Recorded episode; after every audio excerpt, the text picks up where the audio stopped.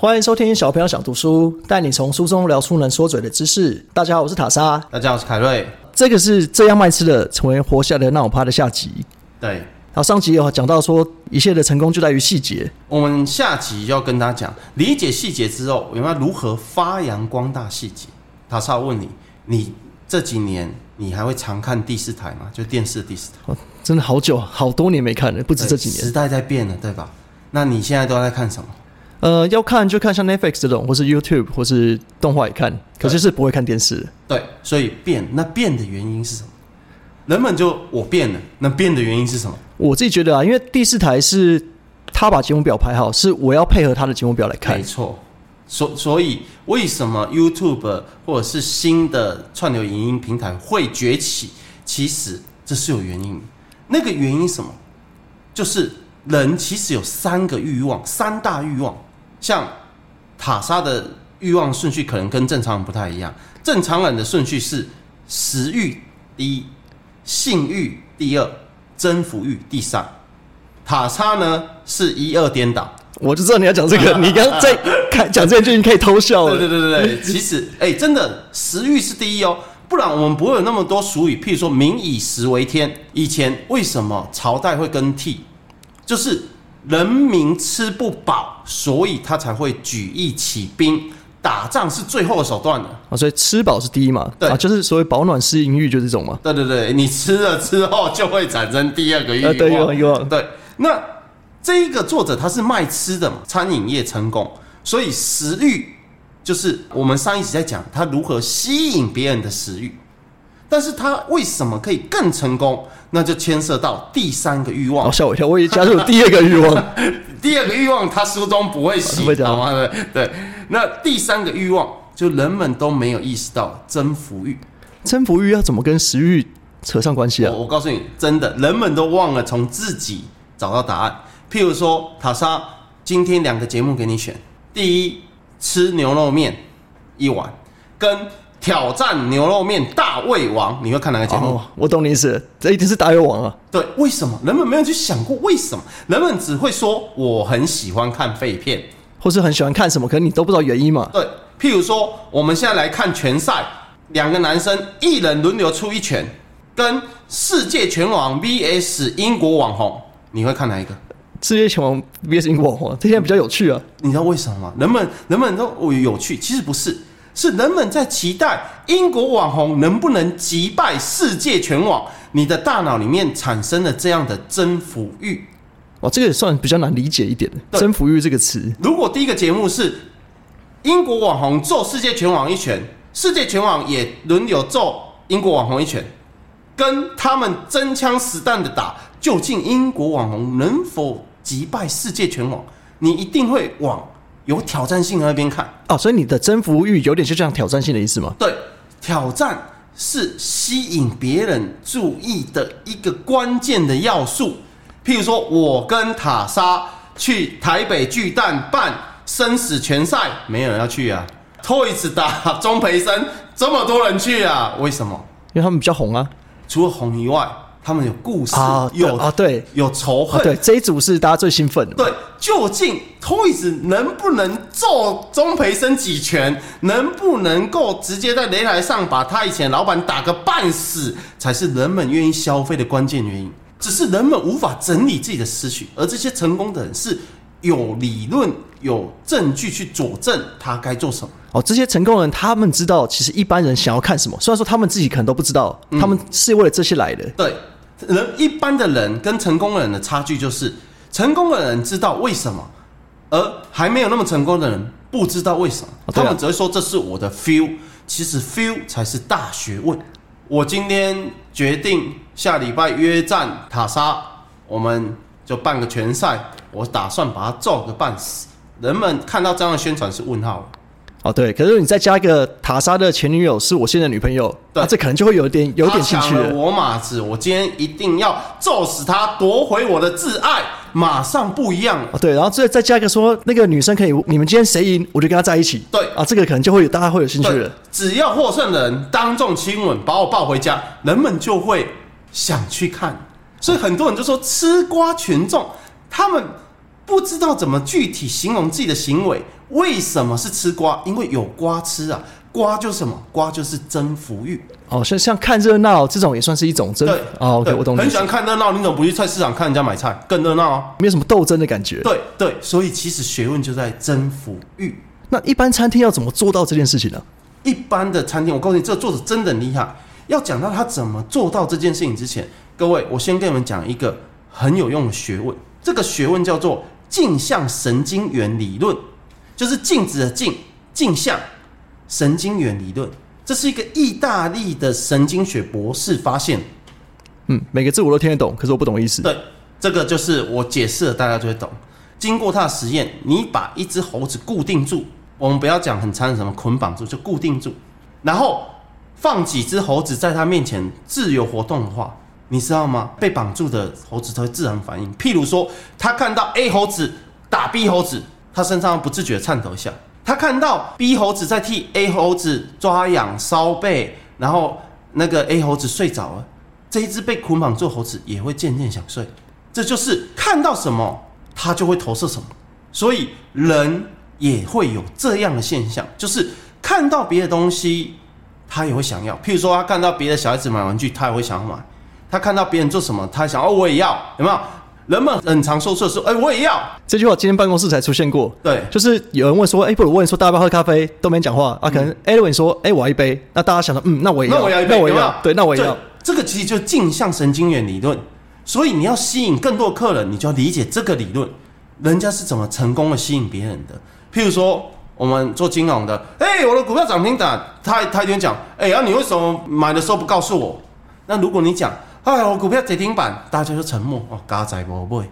对，大家就那个感觉都出来了。对对，那个感觉出来，人们很容易讲出我也要，我也想要，看到别人有什么我也要。所以你的意思是说，类似说碰到这样的情形或听到这样的事情的时候，你会潜意识你的感觉就跑出来，因为你曾经经历过类似的事情嘛。对对，而各位所有的行为里面，大家漏了一个关键要素，就是我刚才所举的例子都是人们已知的。譬如说瘙痒，你可以想象那个感觉吗？呃，有人哄你入睡，你可以想象那个感觉？有人打你一巴掌，你可以想象那个痛感吗？譬如说我们在看电影的时候，突然噔噔噔噔噔噔噔噔，啊啊啊！我们是会感觉出哇，那个人死状好凄惨。其实这是都是你已知的事情，所以这个人把镜像神经元理论运用在餐饮上面，得到什么？你知道？最销魂的餐饮味道，就是人们都已知的味道，不是什么。譬如说，我今天卡莎，你说最好朋友，我要决定请你吃一个好吃的鳄鱼尾巴三吃，你你你有食欲吗？会有点兴趣，说是什么新鲜东西，可是其实我没有什么太多感触，因为我完全不知道那。如果叫你消费，你愿意吗？六千九。如果你请我，我当然是欣然接我说受啊。如果叫你，那就不太可能了。对，所以人们就会觉得啊、反正我答案就是不想，没有去整理。其实是鳄鱼尾巴的这个东西，你根本未知，你不理解这是什么，哦，难怪那种鳄鱼餐厅在推荐都要说哦，吃起来很像鸡肉，他要给你一个感觉他。要给你一个感觉。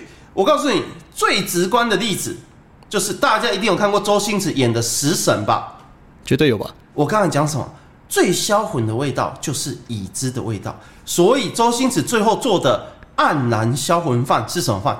叉烧饭啊，好，各位，你们现在把大脑停留在叉烧饭跟黯然销魂饭的那个画面，食神那个画面，你看到什么？我告诉你，一定发亮，一定冒烟，一定是热的，还有那颗蛋，对，还有那颗蛋，对吧？你会产生食欲。叉烧饭的味道，你知不知道？知道。你在看那一部电影的时候，你竟然会不自觉说出：“我也好想吃叉烧饭哦。哦，就是因为你曾经吃过这东西，你知道这东西好吃，所以你一看到你那个快乐的感觉回来了吗？”对，然后你就看到那一个人是是捧在胸口位置，哦安南烧文饭把它捧在胸口位置，冒烟，实在太好吃了，啊对，冒烟是关键。对吧？哇，所以冒烟食关键神其实是一个行销圣经。对，所以周星驰为什么是鬼才？其实他们这些超级厉害的人都是知道成功的秘诀在哪里。哦，因为他知道这些，所以他拍出的东西才能打动我们嘛。对，如果评审就是把它放在一个椅子上，这个叉烧饭实在太好吃了，真美味，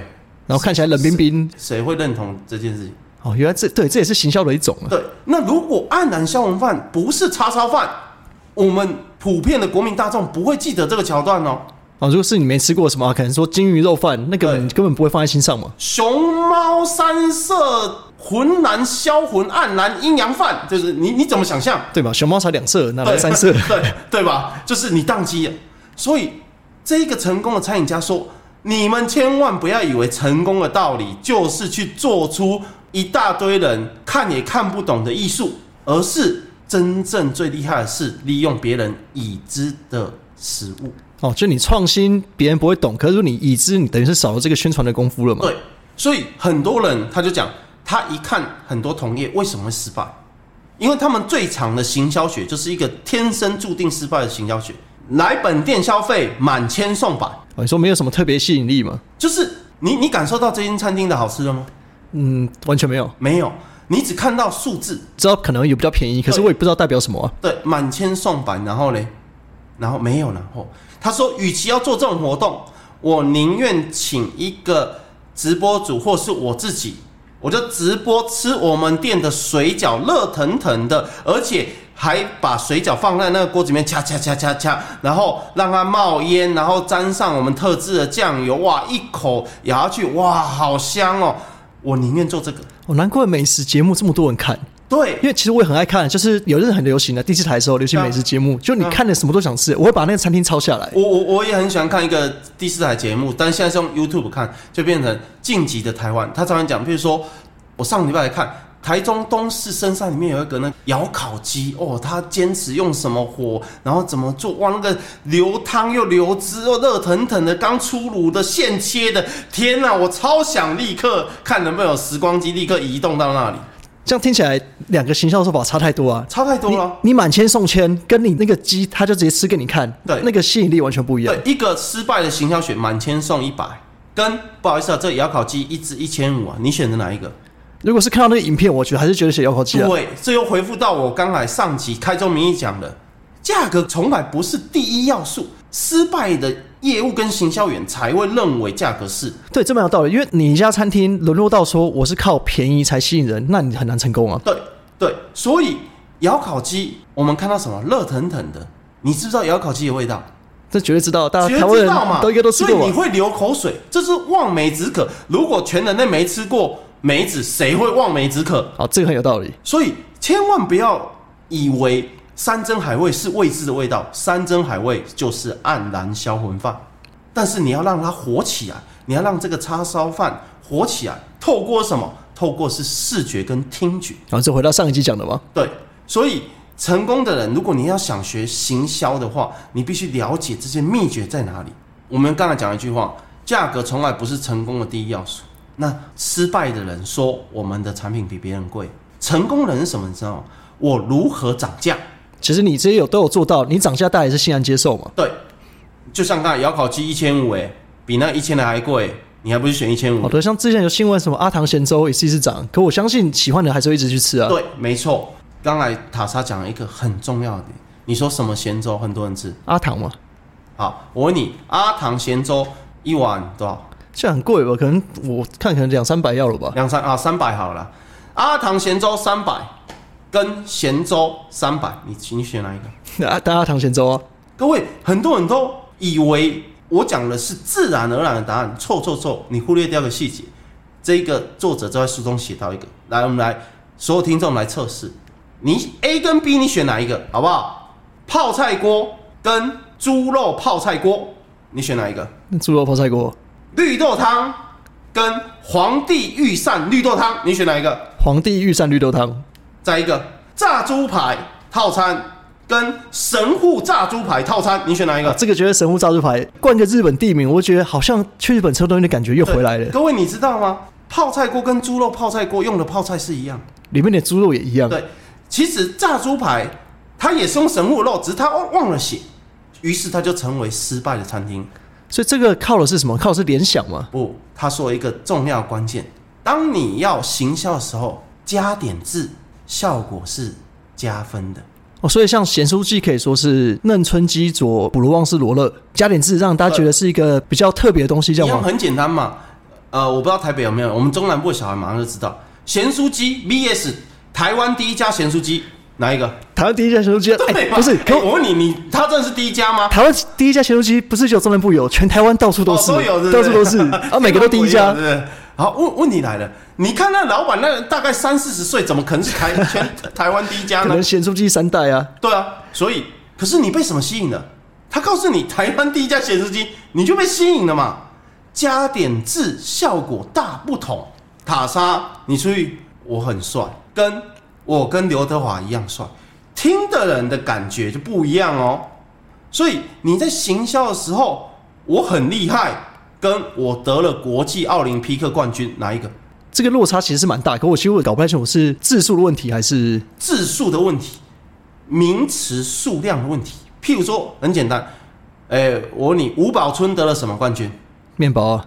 世界面包大赛冠军啊！我问你，吴宝春开店，他会只开五宝村三个字吗？他一定说世界冠军的面包店。哦，就像以古代的那武侠小说里面，每个人都有一个外号要很长，对一出来就是很响亮这样。对，一出来就吓死对方了。文字的艺术是大家要考虑的。很多人就是为什么我经营，我用了上等的食材，我这么用心的去做这间餐厅的料理，为什么失败？就没有吸引到大家注意力嘛。你没有吸引到大家注意力。吸引大家的注意力还有一个要素就是自素。皇帝御膳绿，皇帝御膳绿豆汤也是绿豆，好吗？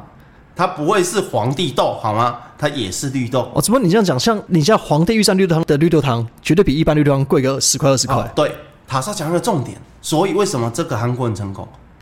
绿豆汤一碗卖多少你就合理？一碗卖个三十五差不多啊。皇帝御膳绿豆汤他六五我可以试试看，有没有？真真各位的有差。所以不好意思啊，我讲一个商业比较丑陋一面，所有的原料糖水都是一样的。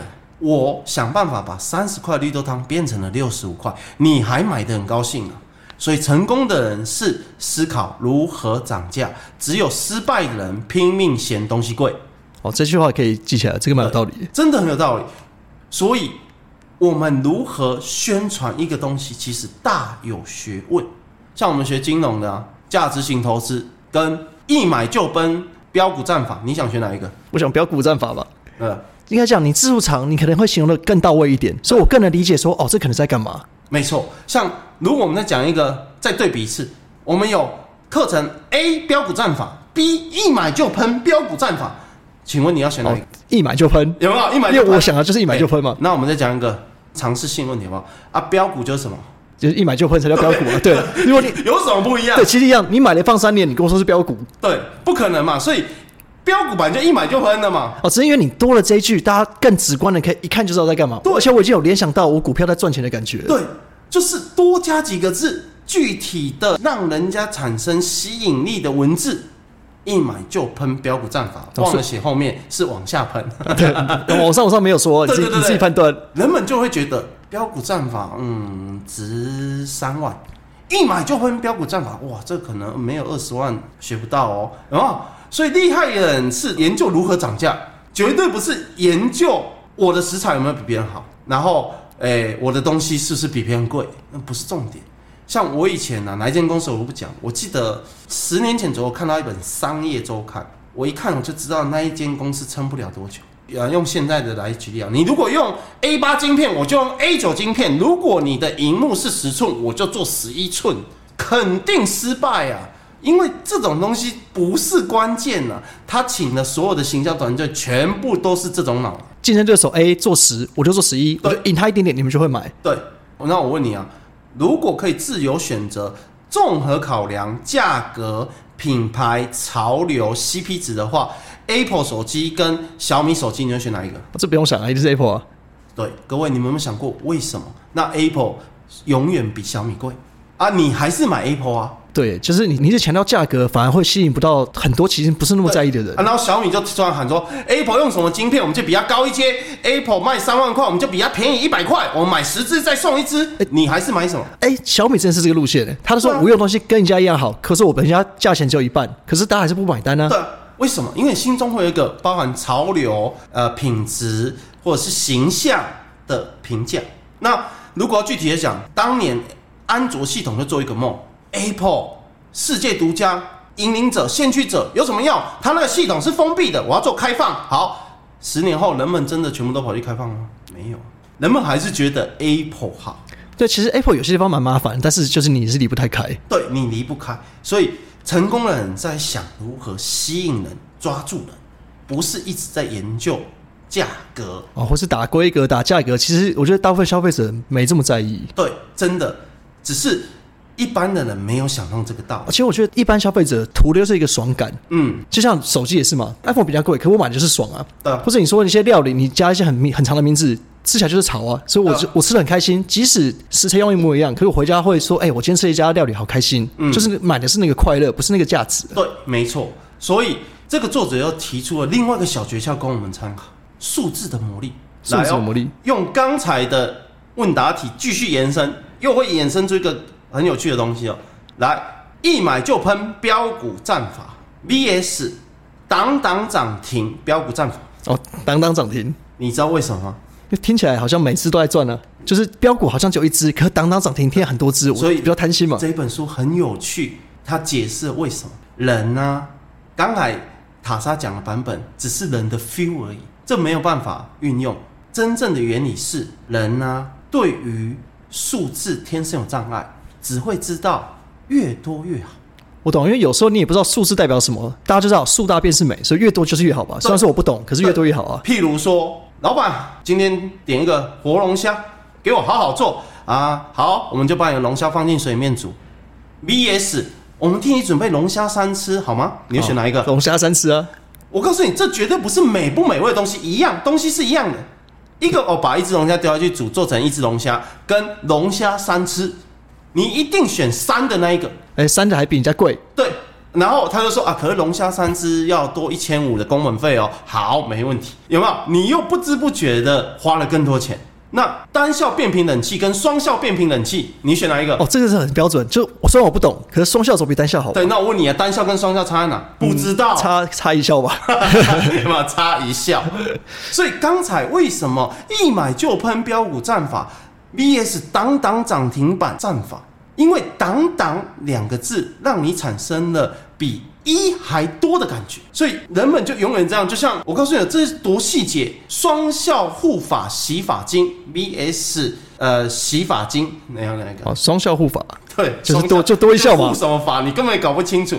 还有再更便宜一点的，花九十九块买单刃刮胡刀，还是花九十九块买双刃刮胡刀？刮胡刀很爱来这招啊。对而且他现在刃越来越多，就从三四五六刃都开始出现。对啊，请问各位，你有研究过刮出来都是这样子啊是什么吗？对，刮出来都一样，可是就是买最多的。对，所以行销学就是这样，这一包写九十九，然后后面标注个超大的数字加送两只，你一定不知觉的去买那个送两只的，因为你对你来讲，你得到了我买一送二的这种感觉，所以人们对数字其实是天生有障碍，所以你要反向运用它，你要用数字来吸引别人。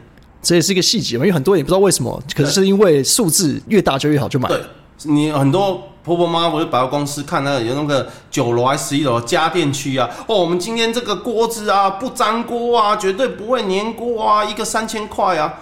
跟我们这个锅子是用双层的合金，然后制造的不粘锅，也绝对不会滴油，也是三千块。你要买哪一个？双层啊，多一层啊。我告诉你，这跟锅子一点关系都没有，你只要听到双层就买了。所以这种东西其实很多都是行销的手法，跟实际应用没什么差别了吧。对，对。哇，那这个真的要注意耶啊，。很多人讲为什么那个双层卖比较好，你知道吗？我们这个光原料就是它的两倍，不好意思，不买就是不买。